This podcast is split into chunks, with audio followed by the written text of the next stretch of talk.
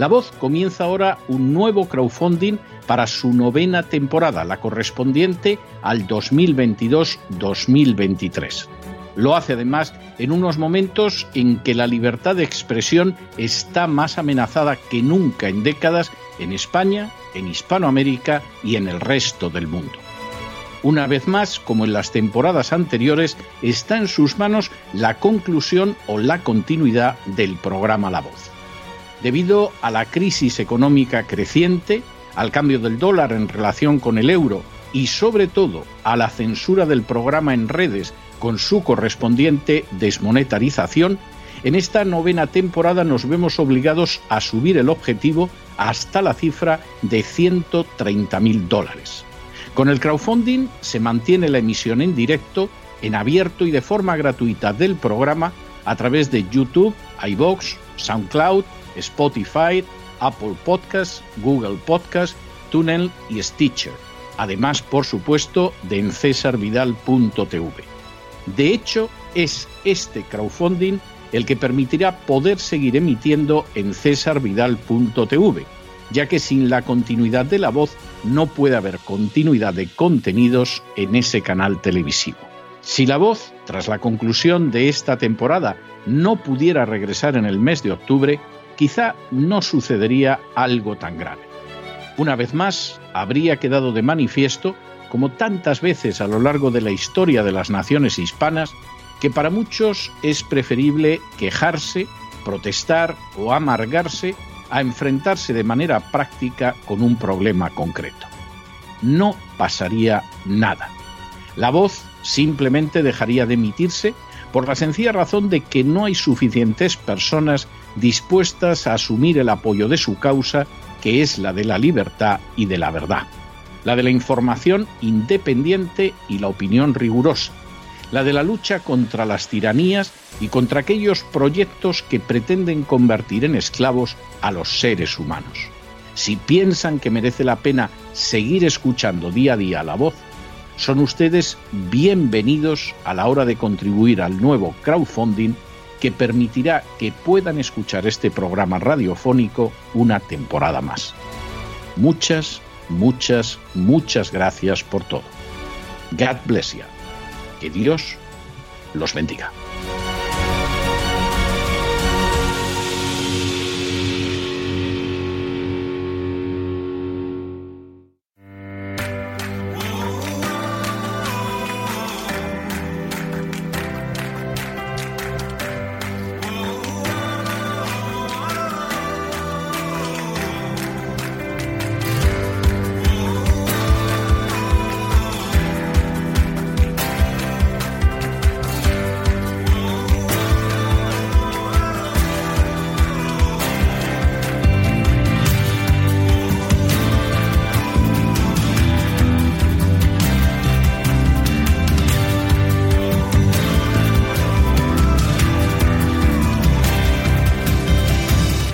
Sana con Elena Kalinnikova.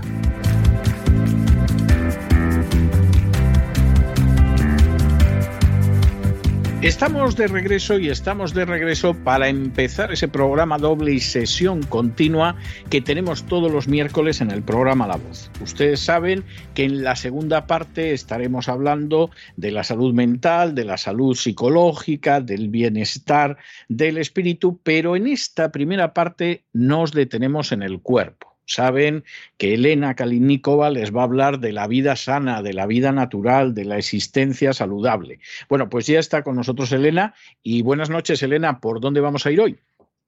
Buenas noches, César. Pues hoy me gustaría hablar de un tema importantísimo que es la insulina resistencia ya que es altamente prevalente y perjudica nuestro estado de ánimo, nos quita años de vida, aumenta el riesgo de muchísimas enfermedades y solo requiere cambios que de igual manera deberíamos implementar si no lo sufriéramos. Entonces, vamos a ver este tema hoy. Y, por ejemplo, cuando un paciente tiene resistencia a la insulina, pues se lo considera que presenta una disminución de la función biológica de esta hormona que obliga a su vez a generar un incremento en sus concentraciones plasmáticas con el fin de mantener la homeostasis. Además, se lo considera factor de riesgo para enfermedades cardiovasculares como la hipertensión arterial y la cardiopatía isquémica, o bien para desarrollar diabetes. Entonces, cada vez que tenemos valores de glucosa en sangre por encima de los valores normales, la insulina que producimos guarda esa energía en forma de grasa, tanto grasa corporal como la grasa visceral. Y nuestro cuerpo está programado para acumular reservas de energía para cuando tenga que estar em, una cantidad de tiempo sin alimento, por lo que vamos a reaccionar de tal forma que nuestra principal acción sea la de guardar todas las calorías posibles. Por ende, cada vez que nos excedemos en nuestro consumo de azúcares, generamos grandes cantidades de insulina y a la vez impedimos el uso de grasa como fuente de la insulina. Entonces, ¿qué ocurre? Que la resistencia a la insulina no solo va a hacernos aumentar de peso, sino que nos va a impedir el uso de grasa como energía o impedir perder grasa corporal, incluso cuando no estamos comiendo. Y la resistencia a la insulina es un círculo vicioso que se desarrolla de la siguiente manera.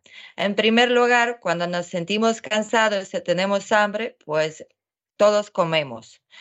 Y después producimos insulina y las células se resisten a la insulina y el azúcar a su vez se almacena en forma de grasa. Y entonces la insulina tras la ingesta de glucosa ayuda a las células del cuerpo a absorberla, reduciendo así su producción en el hígado y evitando los altos niveles de azúcar en la sangre. Y la resistencia a la insulina por las células musculares, células grasas y células hepáticas significa que no responden correctamente a la presencia de esta, por lo que se disminuyen y su capacidad también para absorber la glucosa de la sangre. Y para lograr el efecto deseado, será necesaria una mayor concentración de insulina para sacar el exceso de glucosa en sangre y almacenarlo en forma de energía. Entonces, un poquito vamos a ver qué es la hormona insulina. Pues la insulina es la hormona que nos protege de una cantidad de azúcar elevado.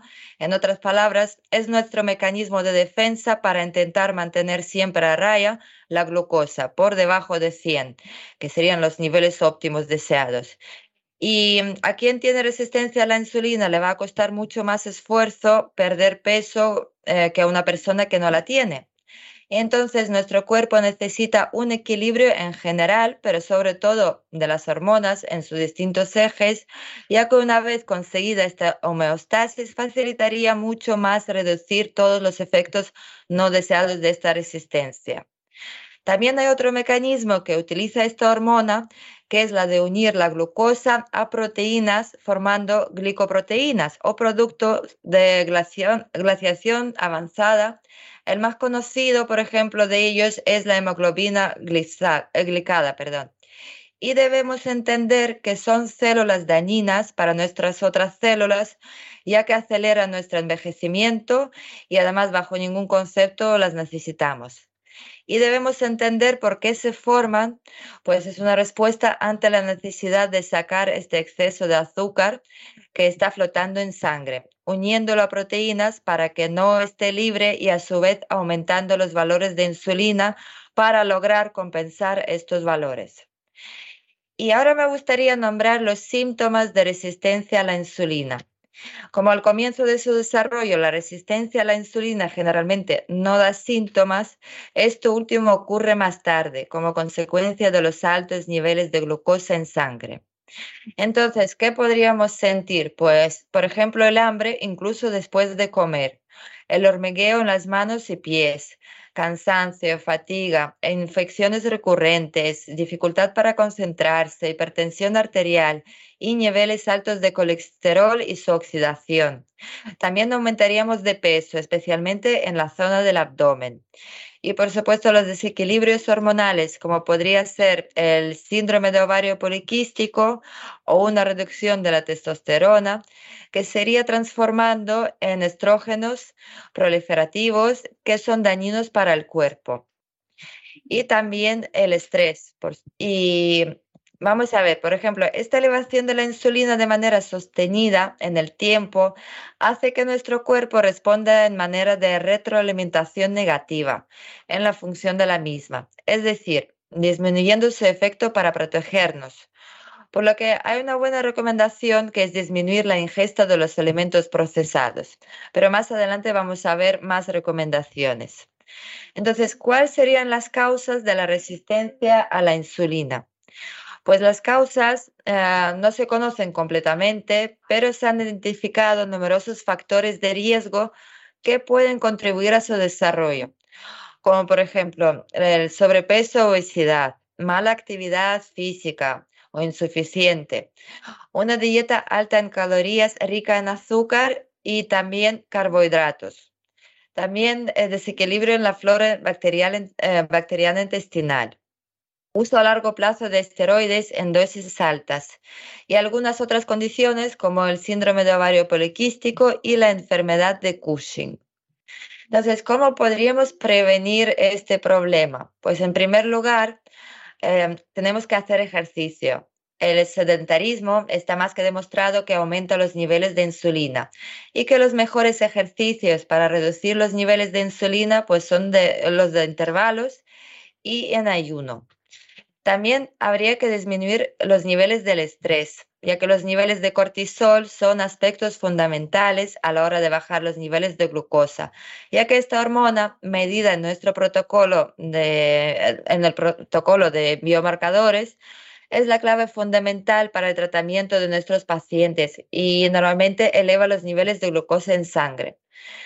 Por todo ello, si los niveles de insulina son elevados por estrés, se tendrían niveles altos de glucosa y alto nivel de insulina.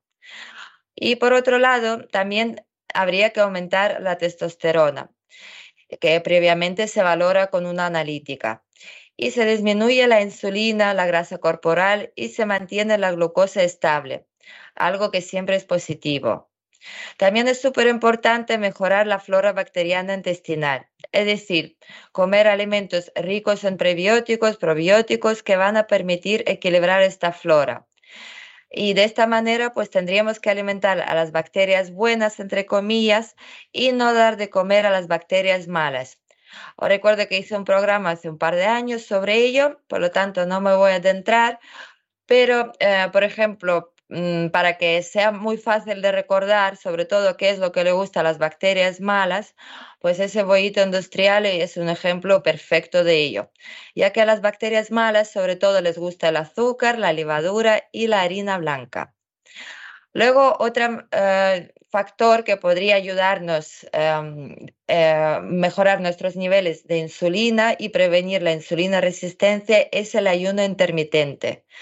Cuando tenemos que reducir la insulina, ah, como hemos visto, es una hormona que se segrega después de comer azúcar en gran medida o proteína en menor medida y también carbohidratos, la mejor manera obviamente va a ser mm, no comerlos. Por ejemplo, haciendo un ayuno intermitente. Para reparar estos niveles altos de insulina, pues necesitaríamos hacer horas de ayuno y añadir incluso más horas para tener un buen resultado con un patrón de 16 horas de ayuno y 8 horas de ingesta con tres comidas, pues con de esta manera le permitiríamos a nuestro organismo una bajada importante de insulina. Y por supuesto, eh, si alguien querría acelerar el proceso, pues se podría aumentar las horas de ayuno. Y siempre os recuerdo que hay que hacer con un médico para que os tenga bien supervisados. Y también para perder el peso y bajar los niveles de insulina, que sería súper importante, se podría simplemente aumentar el consumo de grasa saludable combinándolo con el ayuno intermitente. Y ambos son mecanismos reductores de insulina y a la vez reductores de la inflamación. Y por supuesto, hay que tomar alimentos con índice glucémico bajo o por lo menos moderado, ya que son estos los que digamos, disparan los picos de glucemia en sangre.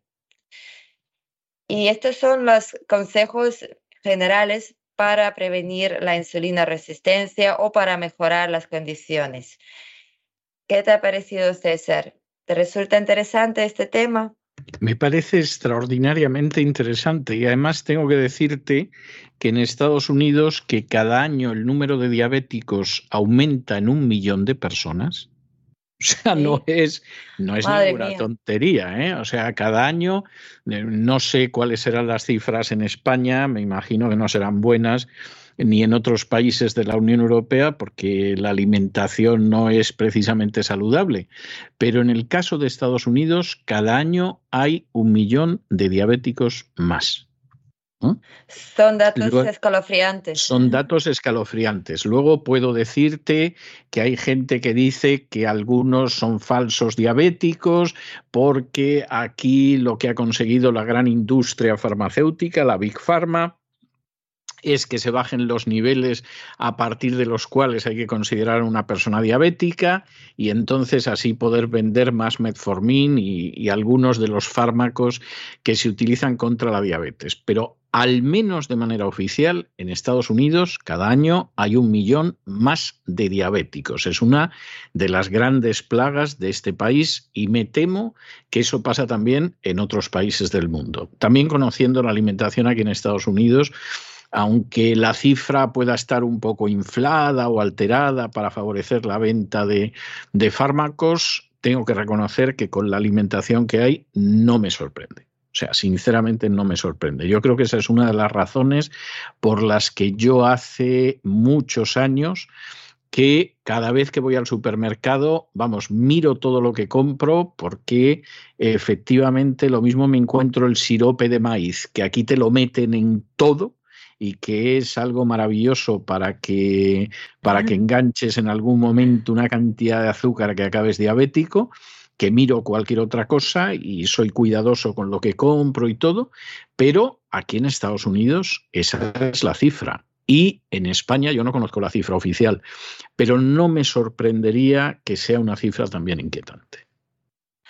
Sí, tiene toda la razón del mundo y además yo creo que más que la cifra esté inflada, al contrario, hay muchísima más gente que está a punto de tener la insulina resistencia o hay muchos casos no diagnosticados, diría yo. Bueno, aquí es más difícil. Aquí es más difícil porque Aquí tú vas al médico y le dices, mire que me duele la garganta, suponiendo que vayas por un dolor de garganta, que lo más fácil es que compres algo en el supermercado, pero bueno, vas al médico para lo que sea, que no tiene que ver con esto, y lo primero que te hace el médico es análisis de sangre para determinar esto. Es, ah, qué maravilla.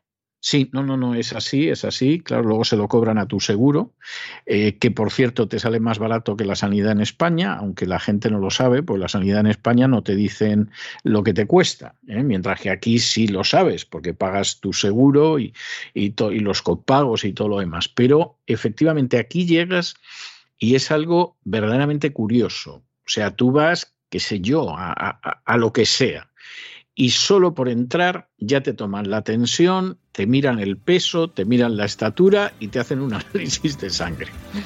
O sea, es algo, y claro, efectivamente, con un análisis de sangre, pues de pronto la persona que ha ido a ver, pues que mire usted el oído, no sé qué me pasa, pues le dicen, pues tiene usted diabetes o está usted a punto de la diabetes, le voy a poner a dieta. O sea, es así como funciona. ¿no? Pero bueno, es la, la situación que hay. Muchísimas gracias por todo, Elena. Nos volvemos a encontrar la semana que viene. Gracias a ti, César. Un abrazo para todos. Un abrazo muy fuerte.